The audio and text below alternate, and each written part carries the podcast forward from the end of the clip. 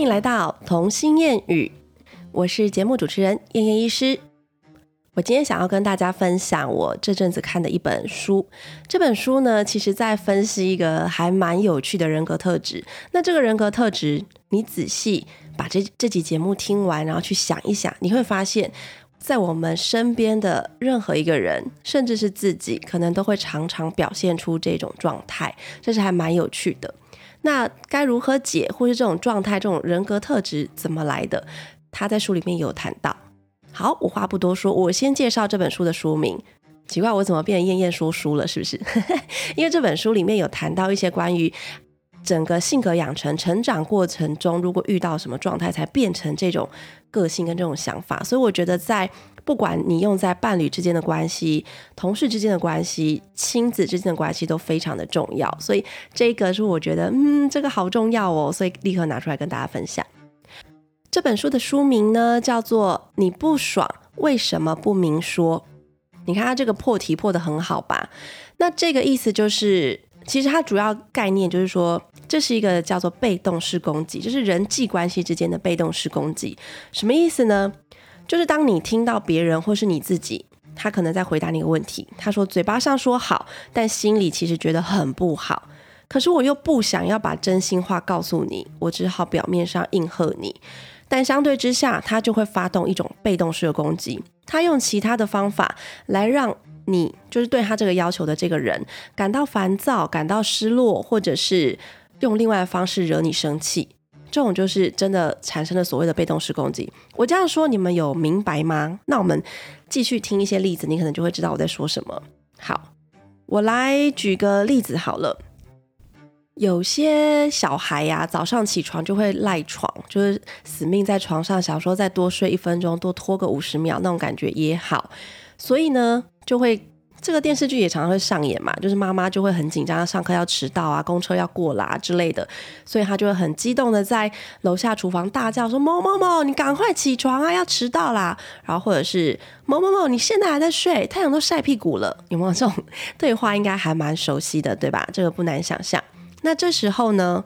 你说躺在床上那个小孩是真的没有听见妈妈这样子呐喊吗？没有听到妈妈的怒吼吗？有，绝对有听到。他就算就算还在睡，就算他意识还没清醒，但是我们的听觉都还是存在的，好吗？所以为什么孩子还是会噼里啪啦噼，就是一直在床上等待，等到最后一刻听到妈妈的脚步声一上来，然后呼喊你的全名的时候，就会在那最后最后惊险的一刻，直接从床上跳起来。然后开始去着装，开始去梳洗。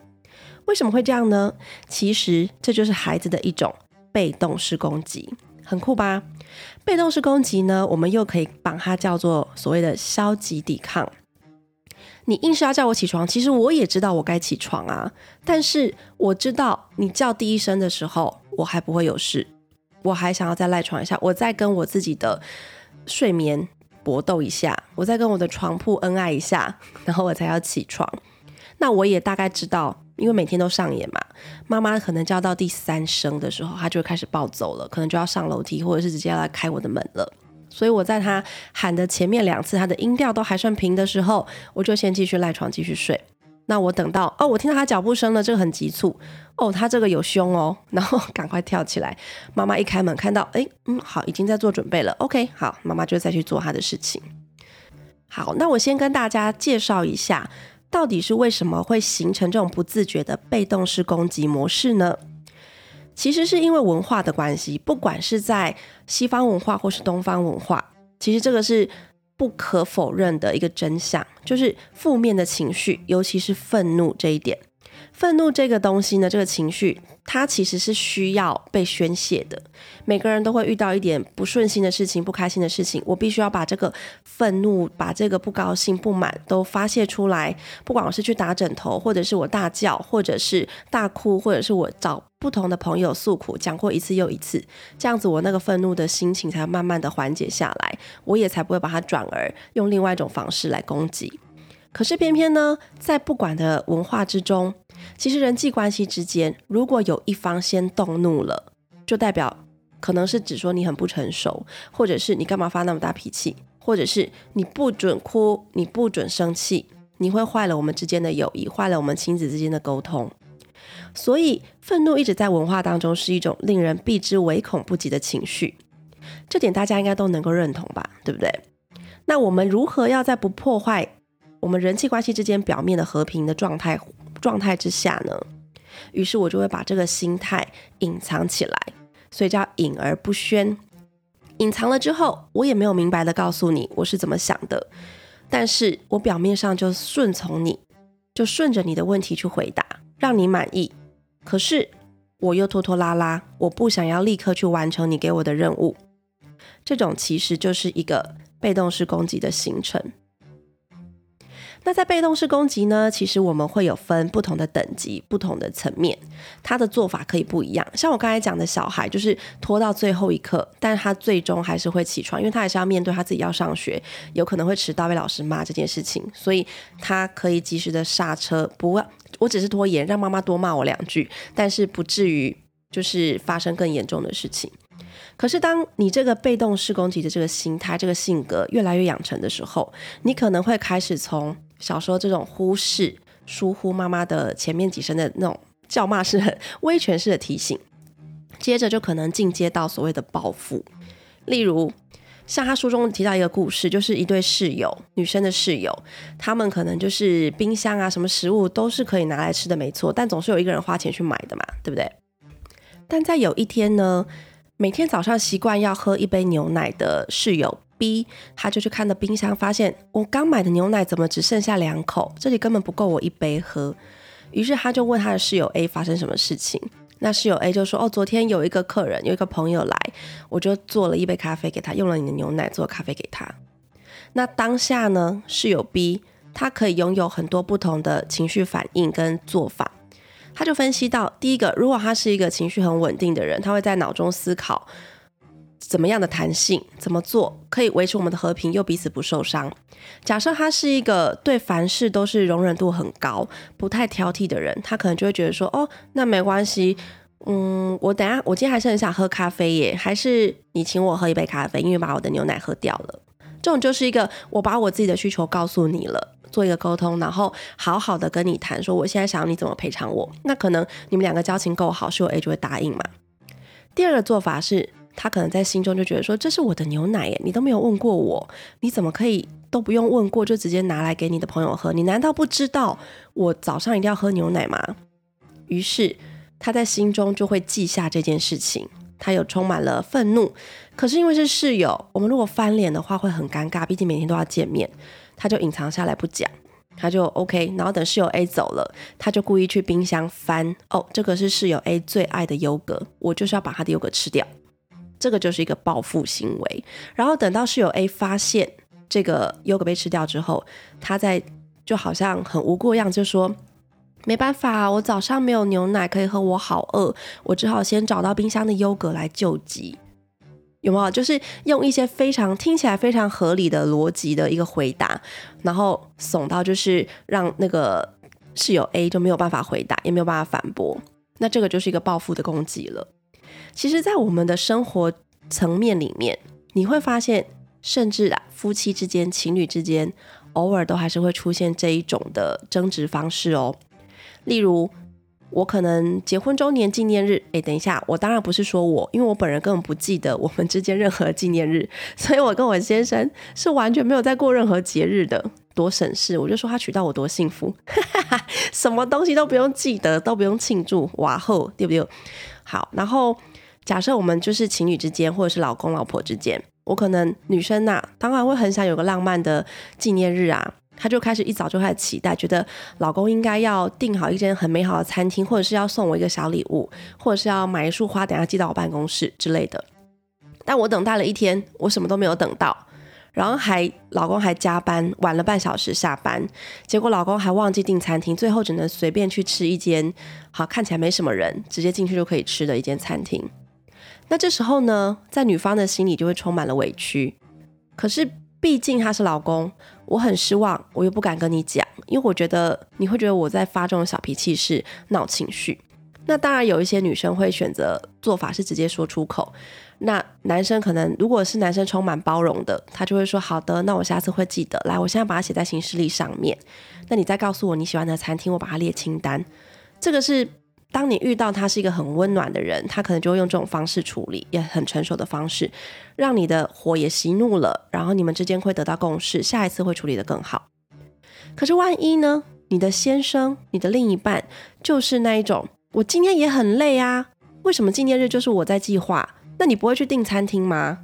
为什么就是男生要送女生礼物，你就不用送我礼物吗？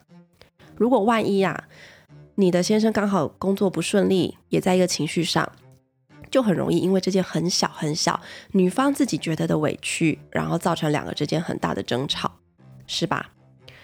好，那我继续来介绍一下，为什么我会说这种形成这种性格跟家庭教育很有关系，真的非常有关系。我现在要举一个例子，我想前阵子大家应该都有看过《华灯初上》吧？有没有非常有名？在《华灯初上》呢，罗宇农跟素。他们一直是从小到大最好的朋友，不管素遇到什么的家里的状况，雨农那边都会一直包容他，就是让他来家里，然后雨农的爸爸妈妈也会欣然的接纳他。但是呢，你有没有发现这两个人就有很明显的个性？然后再加上为什么两姐妹后来会闹翻，其实就是因为素她就是一个被动式攻击的人格。为什么？我表面上觉得。你就是我这一生的好闺蜜、好姐妹，所以你这样子安排，即使我心里再怎么不喜欢，我还是会答应。就算你现在男朋友是我已经提早遇见，我比你还早遇见他，我比你还早爱上他，所以被你抢走了，我觉得很不公平。但我还是微笑的站在你旁边，看着你们的恋情在萌芽，看着你们在一起交往。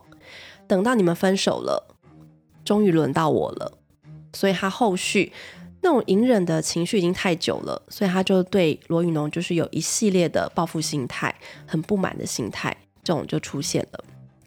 那为什么两个姐妹有这么大的差异呢？其实也跟他们的家庭有关系啊。素的家庭，因为其实他的妈妈并没有很挺他，他的爸爸还是继父，就是也对他乱来，对吧？我怎么也在讲剧情啦？反正这个大家应该都有看过啊，不是吗？红成这样，好，那基本上这个家庭对他的温暖支持度就是不够，他们家庭的部分没有办法去帮素去吸收他自己的负面情绪，或者是解释他的委屈。妈妈反而是隐忍，他明明知道他被侵犯了，可是妈妈并没有出来救他，这件事情就会在素的身上落下一个很大的阴影。他就觉得说，妈妈都不用救我。所以我必须要服从这个威权。我除了没有人可以保护我，我以后就是听话才不会有事。他可能就会建构出这种的想法，以保命为人生的目的。那反过来，我们来看罗宇农。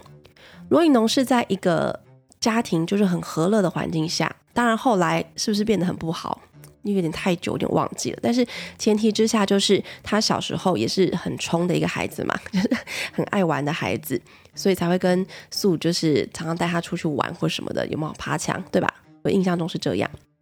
那但是呢，雨农的爸爸妈妈还是对他有着包容度，甚至还会包容那个素来他家，然后反正就是无条件接纳罗雨农的任性跟强势或者是调皮。他是在一个充满爱的环境下长大的，相对之下呢，雨农的个性就会显得比较自信，他也会觉得我就是有能力可以保护你，然后我是真心的对你，我觉得你需要我的帮助，所以我为你付出很多，我都心甘情愿。这个就是两个人因为在不同的家庭环境下，自然而然就会衍生出不同的性格，但殊不知，在这种雨农一直想要。帮助素的这个情况下，素反而觉得雨农在控制他，对不对？这后来心态就有点变了，可能是遇到一些小大小事的交杂，他就会把这种复杂的情绪都放进来。所以你看，我用这个解释，你就觉得很很合理吧？很能够明白家庭教育是怎么养成素的这种被动式攻击的心态，他后来才会对恋爱这件事情，对雨农的报复这么的深。所以这就是我讲的被动式攻击的层面。一开始他就是疏忽跟隐忍，我觉得对他就是比我强，他永远的爱比我多，所以我就听他的话就好。云龙会帮我做好所有的准备跟决定。但是，一旦我的隐忍已经到极限了，我最后能做的就是挺而为自己发一次用力的声音，然后就报复。这就是他的做法。那这本书上他其实也有提到啦，就是像我讲的，什么样的父母其实或者是小孩接触什么样的环境，他很容易会养成这种报复性的攻击性的性格。第一个，他有讲到，就是父母双方都是威权式的教育，都是非常强势的。比如说小孩跌倒了，然后他就说：“哭什么哭？跌倒就站起来，不许哭。”那小孩就会觉得，我现在心情真的很难过，我真的很痛，可是我不能哭，于是我就把自己隐忍下来。那他的被动式攻击会演变成什么样子？不一定就要看他的个性。他会觉得说：“我不想跟妈妈。”沟通，我就算跟他说我很痛，我真的很想哭，妈妈也不允许我哭。那他久而久之，他就会觉得我当个听话的孩子就好，这样才会有人爱我。但是我就会拖延，可能就是妈妈叫我去做功课。好，诶，我觉得有一个例子，我相信就是大家如果有国小、国中、高中，就是有课业压力的孩子在家里的时候，爸爸妈妈会对这件事情很很有感触。这个例子就是你们有没有经历过？你们小孩可能下课后就是在那边放空，或者是拖拖拉拉的吃饭，然后也不去洗澡，然后想要看电视，想要玩玩具，然后你一直催促他赶快去写作业，好不容易就嗯生气了，终于要去写了，就把他电视关掉。结果小孩换个位置坐到他书桌前面，他开始东摸摸西摸摸，他怎样就是不愿意去开始写他的作业，这种就是一种拖延的心态。他就觉得我现在这个当下，我的情绪就是不想写，我只是被你逼着，我听从你的话，因为我无得没从呃无从选择，所以我被你逼着我要坐到我的书桌前面，但是我就是不写，看你能拿我怎么办？我就是要拖到最后一刻再写好，反正这是我自己的事情，理论上是我要自己负责，为什么你要一直骂我？你要一直管我？尤其是当。孩子出现了一些青春期啊，或是叛逆期啊，这种情况下，当你用严加的这种控制、这种管控的方式，就更容易造成孩子的拖延心态，甚至他就会故意考不好。会不会故意考不好，还是真的考不好？其实这中间是有差别的。你会觉得我孩子明明就很聪明啊，但是为什么总是不认真把课文或是把单词背好？这个真的有可能，孩子是因为我就是不想要达成你的期待，我就是这么笨啊，我就要告诉你，我就是做不到。他这种就是一种被动式攻击，一种报复的心态。但是孩子其实我们还是要注意，像前几天我听到那个大人学里面，他在讲说，一个在台湾生长的环境之下，他土生土长台湾人，可是他发现，在台湾的一些教育的过程中，从头到尾都没有告诉自己，就是都没有让自己体会到说什么是为自己负责，什么东西就是长辈说了算，老师说了算。这些是你一定要做到的事情，就算我做不好怎样，你就是一定要继续努力重写测验卷啊，或者是字擦掉重写变工整。但是他们从来，呃，就是东方文化的社会从来没有教导过你，就跟你讲说，其实你功课没有写好，你书没有念好，考差了是你要对你自己负责，跟我没有关系，我不需要这样子逼迫你去考那个分数，那个分数不是为了我，对不对？但是到了西方国家，他就举了一个例子，他就说他当时候要去那个大学选修科目的时候，他发现这个科目他很会，他不想要浪费那个时间，因为学分都要钱，所以他就决定他自己去跟教授说，这份学分我很 OK 了，我不想学。那教授虽然不高兴，但是教授还是很尊重他，然后跟他讲说，这是你的权利，但是你只要知道你不学，你要对得起自己，能够对你自己负责，那我就同意你可以不学。这就是西方文化跟中东方文化的差异啊！东方文化大家就是会一直妈妈，就比如说拿着棍子在后面架着你说：“你赶快给我写功课，你赶快给我念书，我等一下要考你什么什么的。”但是其实小孩不念书，最后负责任的是他自己啊！但我发现这样真的华人小孩很少会想到自己要为自己负责任的事情。就拿看诊来说，我都会直接跟孩子们说。你要自己坐上来，要自己被我检查。你要尽量自己讲自己的症状。妈妈不是你的鼻子，妈妈不是你的身体，她不知道你现在鼻子会不会痛，她不知道你的身体怎么了。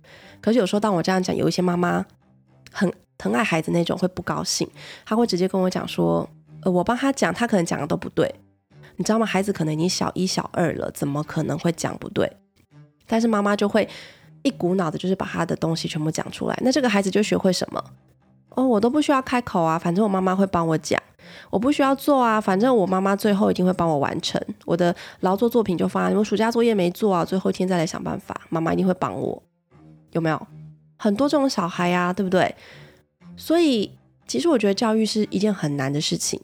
因为身为家长，我自己现在也是妈妈，我当然会觉得纠结，我放不下。说我的孩子到时候如果成绩很差，我会觉得丢脸吗？还是我会觉得可惜？还是我会觉得他应该要更好啊？他怎么会变这样？我已经一直不断的在洗脑我自己这件事情。那我相信考得好不好是他自己对自己人生要负责的。如果他今天在传统教育里面，他可能就只能卡在中等或是低下程度。那就认了，我就可以帮你想办法，说你要不要去找第二专场。如果读书真的不是你爱的事情，我一直在边逼你念书，你也痛苦，我也痛苦，亲子关系都破坏了。但这是理想啦，等我小孩上国小的时候，我可能就会有 另外的决定，是不是？现在说这些都还太早，对吧？好啦，我继续拉回来，怎么扯那么远？讲例子太多了。那除了我刚才讲说，父母都是威权式的教育。会让孩子就是变成说我只要负责听话就好了。还有另外一个很特别的情境，就是当父母双方是一方强势，一方弱势，这什么意思？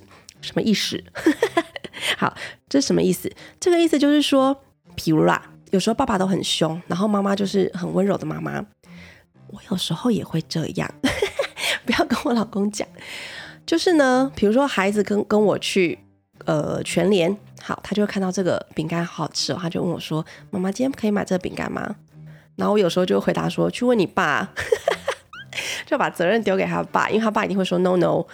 但还有时候呢，我可能真的会得到朋友送我的食物零食，我觉得为什么要把它丢掉，很可惜，而且他们偶尔才吃一次，应该无妨啦。所以我就跟他们说：“你们今天吃饭吃的好棒哦，所以我觉得等下可以给你们吃点小零食，可是不要跟爸爸讲哦。”坏坏的那个那个榜样，为什么这么说？当你这样子跟孩子说的时候，孩子在无形中吸收的就是人生会有一个威权的对象。这个威权的对象是你不要去反抗他的，你去反抗他，你就会自己找茬。你没有办法去跟他讲道理，因为你没有权利，你没有资格，所以他在他心中就会就是一个既定的印象，说爸爸很凶，爸爸都不让我吃饼干。我以后都不能跟爸爸 argue 说我要吃什么饼干，可能会变这样哦，所以我也是一个坏的示范啦，真的对不起，不好意思，好，老公对不起哈。好，那还有一种情况，孩子会变成有这种的那个，我我说被动式攻击，我就是尽量很低沉消沉，都不要告诉你我的真正想法，就是得不到接纳，得不到接纳这件事情其实还蛮常发生的哦。第一个就是有可能是父母他设立了一个很不切实际的标准，比如说孩子其实已经很很努力很努力了，但是他国三升高一的时候，中间那个呃，比如说像地理，哎，地理会吗？地理就是一直背。我跟你讲，我地理超烂的。好了，这不是重点，我要讲的是数理科嘛，因为数理科像哦，对，物理跟化学，有一些孩子他在物理化学初阶的时候，他可能会考得很好，但是在过了一年之后，他就会突然间。一就是一落千丈，因为他有一些观念卡住过不去，没有找到一个适合的老师去辅导他过去那个观念，那他就是死背的话，他最后成绩就会变很差，会突然间掉下来。那在这种情况下，爸妈就觉得你之前都可以考九十九啊，为什么你这次只够考七十？那爸妈没有去体会到他是真的遇到难题了，没有去帮他解释，他就一直觉得你就是不够努力、不够用功，你花太多时间在看课外书、跟小说或者是电视跟玩，你应该把那些玩的时间都收回来，再复习功课，你就可以再考回来九十九分。但孩子其实不会的地方，他也无法跟妈妈解释，妈妈又没有上课，我妈妈怎么会知道我现在在教什么？我现在就是哪里卡住，我就听不懂。那于是呢，我为了怕。我的失败引来爸爸妈妈对我的责骂，而且我自认我就是这么笨，我就是达不到你的期望，我没有办法考九十九分，没办法考一百分了，我就是一个笨蛋，所以他只好回避。回避的意思就是说我可能会篡改成绩单，或者是我会跟你讲说，老师说这次不不发考卷。然后我也不要给你看到考卷这样之类的，然后或者是考卷老师呃怎么样弄丢了或什么的，各式各样的理由让你去看不到他的成绩。至少他觉得我今天回家是可以度过一个劫难的。孩子如果真的还小，他其实没有办法思考到很长远的后果，一次、两次、三次下来，就是会养成这个隐藏自己的习惯了，对不对？那还有一点我要提醒大家注意的就是，我们其实正向教养里面一直在提醒大家说，我们对孩子是应该要有赞美的，但是这个赞美不能显得空泛，不能显得虚幻。比如说，你一直跟孩子说：“哇，你好棒哦，你好乖哦。”孩子会怎么觉得？孩子不会真的觉得我是一个棒小孩，我是一个乖小孩。孩子只会觉得说，你是因为我这次考了一百分，所以才说我很棒。那我是不是以后都一定要考到一百分，我才能够被你说很棒，我才能够得到你的爱？那正向教养他在提供的一个赞美，是指说我要看见你在这次考一百分背后的努力。比如说，我应该要跟他跟孩子讲说，我有发现你这一次啊，考试之前。都一直坐在书桌前面念书，比你上次考试还要念书的时间还要长诶，我发现你这次真的好努力哦！我觉得这次拿到一百分是你努力下来的结果，我真的很为你感到高兴，对吗？我们要针对他去他的行为去赞美他，他做了一件很努力，他自动自发，然后去复习作业，我看到的是他的努力，而不是看到他的分数。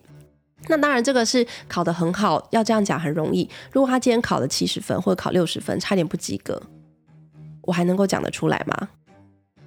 我正在努力观看我以后讲不讲得出来。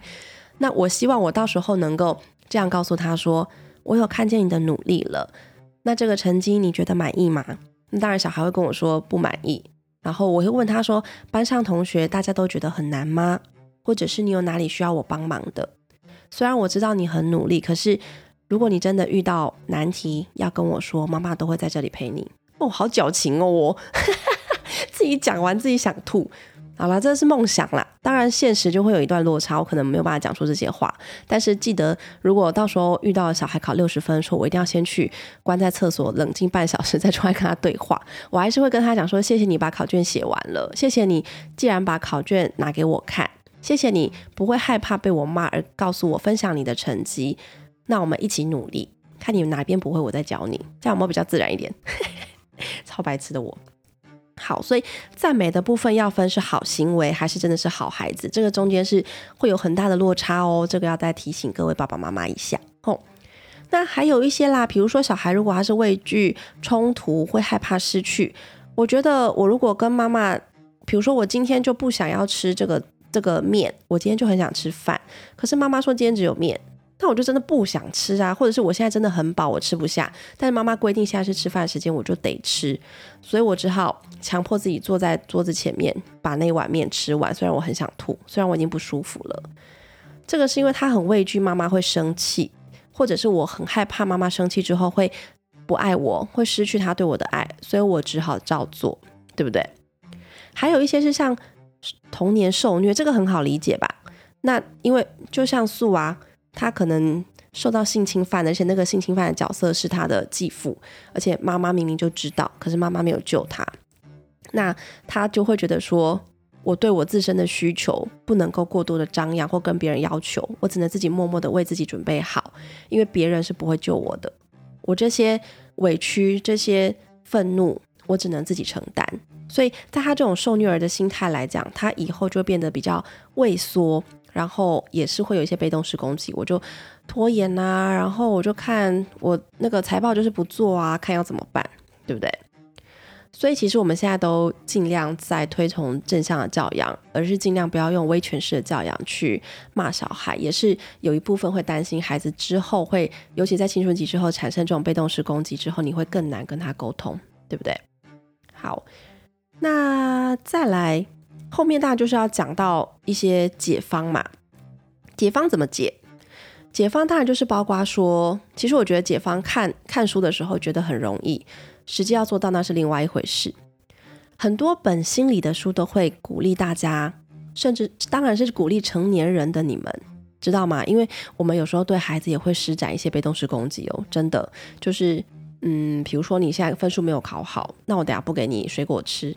其实这两件事根本就不是一样的事情啊！可是我为什么要用不给你水果吃这件事情来报复你功课考不好呢？对不对？好，那在成人的部分，我们先讲怎么样控制自己，不要产生这种被动式攻击，因为这个被动式攻击一旦出来，真的是伤了彼此之间的感情，当下沟通会降到一个冰点。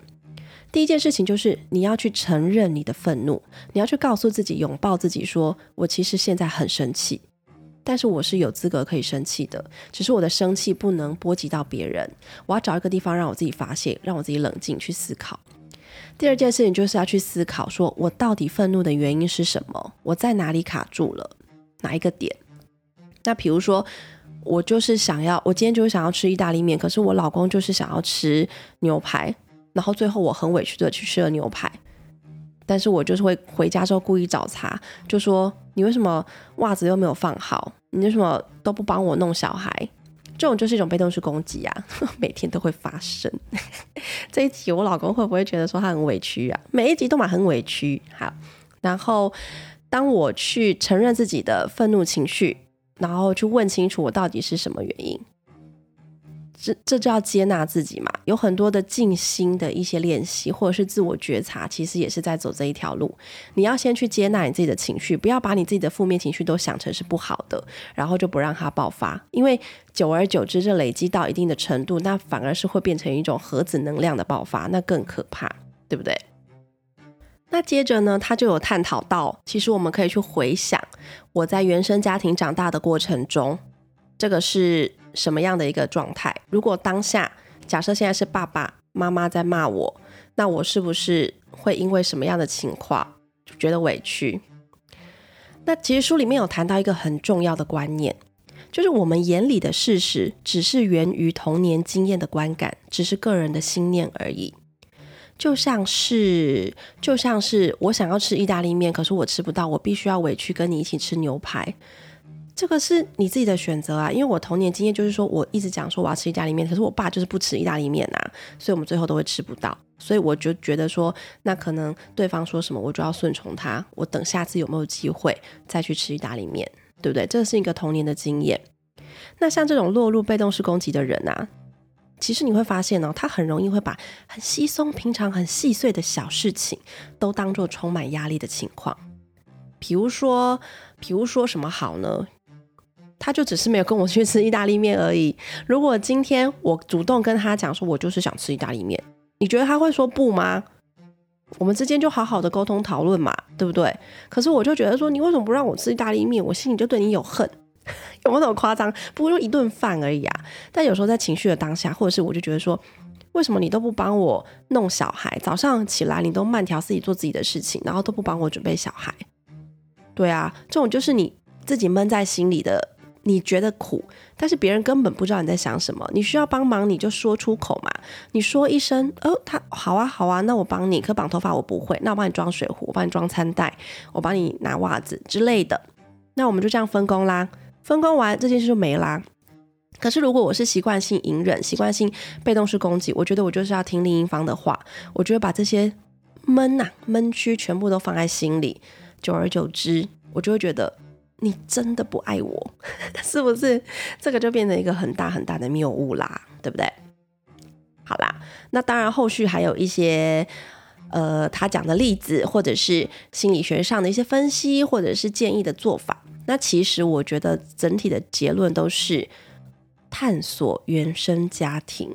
我跟你讲，这个 topic 真的很重要。如果你现在觉得你自己是充满委屈、充满忧郁、充满愤怒的，其实我觉得你就已经进入到很适合做自我觉察，跟你探索你的原生家庭，从小整个那个生活的情境、生长的一个环境，任何的情节仔细去探讨。当你去往回回想的时候，你就会明白为什么你会养成现在的个性，或者是你为什么有一个点别人总是不能踩，可能在小时候你经历的什么状态，所以这个点是你过不去的坎。当你去回想，当你去释怀，当你去拥抱自己。你可能就能够慢慢的减少对别人有这种被动式攻击的误会，对吧？好啦，今天已经讲的够长了，无敌长，我讲了五百个例子，对不对？那这本好书我其实可以推荐大家看，因为其实真的有很多个例子，你看了之后应该都会觉得心有戚戚焉，你会觉得这个人就根本就是你身边的某一个人，或者是你自己。看完这些书会有什么反应跟感想？其实都不重要，重要的是。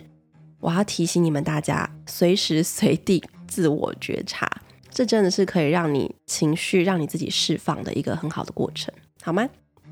好啦，节目的最后，我还是要谢谢你们，就是听我啰嗦了一整集。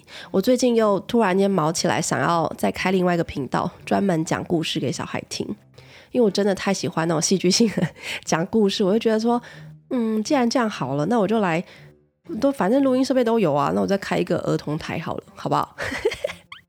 好啦，我想想看，如果日后要做的话，我就会通知大家，好吗？好，今天谢谢大家喽，那我们就下次再见啦，拜拜。